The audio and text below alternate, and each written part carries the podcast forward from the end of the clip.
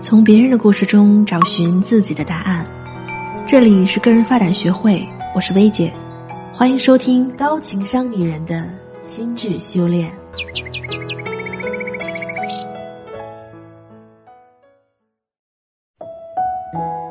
大家好，我是薇姐。积极心理学优势理论中有句话我很喜欢，叫“每个人都有擅长的事，但没有人会擅长所有事”。完美的人是不存在的，每个人都会有短板，但因为人都是厌恶损失的，咱们从小都被教育说不要偏科等等原因，我们常常会不由自主的想要在短板上多花心思。研修班的一位学员小新前两天跟我说，他是一个程序员，最大的心病就是特别不擅长沟通，经常肚子里明明白白的，但就是茶壶煮饺子倒不出来。跟他对接的产品经理不久前也跟他说要多练练说话，这让他觉得非常难受。小新说，他有一个想法，就是辞掉现在的工作，去找一份销售来破釜沉舟的锻炼一下自己的沟通能力。希望我可以给他一些建议。短板确实容易成为人的一块心病，它总让我们觉得自己不够好，还不断的给我们带来负面的反馈。我们从小接受的教育也是这样的。什么木桶理论，什么从六十分提到八十分，比从九十分提到九十五分要容易。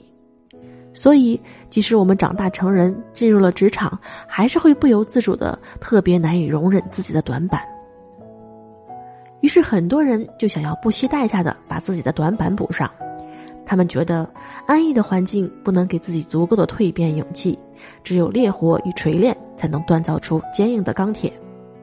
他们秉持着“失败是成功之母”的理念，想要通过不断的迎难而上来补足自己的短板。但问题是，失败真的是成功之母吗？失败只会告诉我们什么是错的，但却不会教我们怎么做才是对的。错的路可能有千万条，我们的时间和信心也会在无尽的试错中被白白消磨掉。特别是用不擅长的工作来补短，就更是会如此了。工作的本质是一种交换，如果咱们不能提供足够的价值，那么公司也不会白白的给咱们开工资，更不会冒着增加损失的风险，把真正好的机会给咱们用来锻炼。我们能用短板创造的价值本来就很有限，想要达到能够换取对价的程度就更难了。比如你真的超不擅长沟通，还要去做销售，那很有可能一单都开不了。无尽的失败能给我们带来的只有无尽的挫败感而已。我们想用不擅长的工作来补短板，不但很难得到成长，反而会白白浪费了能够有更好发展的大好时光。那么是说我们要把全部时间都放在发挥优势上，不要去补短板了吗？也不尽然。这里给大家一个判断标准：只要短板不影响优势的发挥，就应该把时间尽可能的放在发挥优势上。比如你是一个科学家，科研能力特别强，但是特别不擅长表达，有了研究成果都写不出来，甚至都口述不出来，那啥也别说，咱还是乖乖的训练表达去。但假如你的不善表达只是不太会说话，甚至有点磕巴，但不耽误你发表成果，那其实这种程度的不会表达，并不会耽误你得诺贝尔奖，还是要把更多的时间都放在科研上。所以在职场中，我们要学会发挥自己的优势，这样才能更好的提升个人的竞争力。想要知道如何发现并强化自己的优势，获得领导赏识、赢得升职加薪的机会，可以添加我们的职业辅导师微信，他的微信是“个人发展”这四个字的全拼小写加数字零二幺，也就是“个人发展零二幺”。通过它，你可以进行一对一的职业现状测评分析，让他给你提升个人竞争力的系统方案。帮你展现实力，尽快赢得升职的机会。那么，真的是影响我们优势发挥的短板，要怎么样补呢？这里给大家一个方法，就是给自己的短板加辅助轮儿。辅助轮儿大家应该都见过，就是小朋友开始学自行车的时候啊，车轮旁边加的那两个小轮子。等到小朋友学会骑车了，就可以把辅助轮撤掉了。我们在补短板的时候，也可以给自己的短板加一些辅助轮儿。与其硬生生的摔得头破血流，不如先给自己找一些辅助，等到把成功的方法熟练内化了，再撤掉这些辅助轮儿。这种做法可以帮助我们降低实战的难度，把挑战从恐惧圈拉回到学习圈。我们要先给自己创造一些小胜体验，再不断增加难度，进而提升我们的能力。比如，很多人都说自己不擅长表达，那么就可以在说话的时候刻意的用一些结构，就像我自己比较喜欢的二 W 二 H，也就是 What，一句话概括我要说什么；Why，我这么说的理由是什么。How 我准备怎么做这件事情？How good 这么做能够达到什么样的效果？这样的表述方式能够在工作场合给您提供很多的帮助，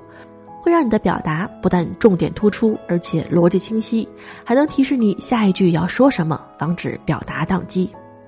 再比如时间管理，很多小伙伴都表示自己每天的工作状态就像救火队长一样，按下了葫芦起了瓢，拆了东墙补西墙。永远分不清到底什么工作更重要、更紧急，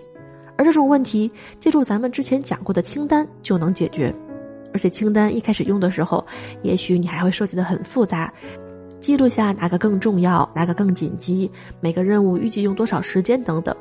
等到熟练了、养成习惯之后，你的清单会变得越来越简单，一打眼儿就知道该先做哪个、后做哪个了。与此类似的。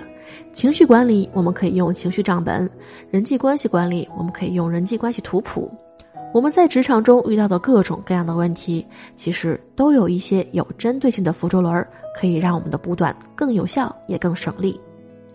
除了工具和方法之外，你的知识系统，也就是你身边愿意与你一同成长、给你帮助和指引的人，也可以成为你的辅助轮，比如咨询师、学习小组、职场上的盟友等等。都会给你的补短过程提供莫大的帮助。我们要学会主动的寻求这些帮助，来调整自己的挑战难度。还有些小伙伴会担心，如果我就是学不会、摘不掉辅助轮怎么办？其实我们刚刚说的这些辅助轮，对我们来说不是负累，而是捷径。就算摘不掉，带着辅助轮奔跑，其实也不会影响我们的速度。只要不被自己的完美主义逼得太紧，盯住短板不放，懂得把更多的精力都放在发挥优势上，我们就能够创造更大的价值。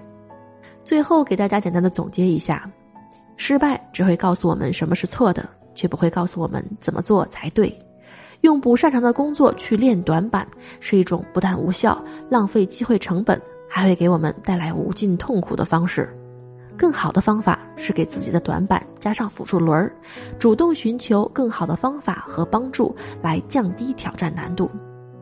此外，薇姐还想提醒大家的是，不同工作场景所需要的能力也是不同的。比如，同样是沟通能力，销售需要的是说服式沟通，客服需要的则更偏重共情式沟通。与其为了提升某项能力而找一份工作，不如按照自己的职业规划，在实战场景中有针对性的提升自己的这项能力哦。好了，今天这期节目就到这里了，大家可以在节目下方留言评论，说一说自己听完这期节目的心得和感受，还可以打开微信搜索公众号“个人发展学会”。在那里回复关键词“薇姐”，就可以找到这期节目的全部文字稿，还可以进行职业现状测评分析，获得完整的发展建议和详细的分析报告。我是薇姐，在个人发展学会，我们一起成长，不断精进。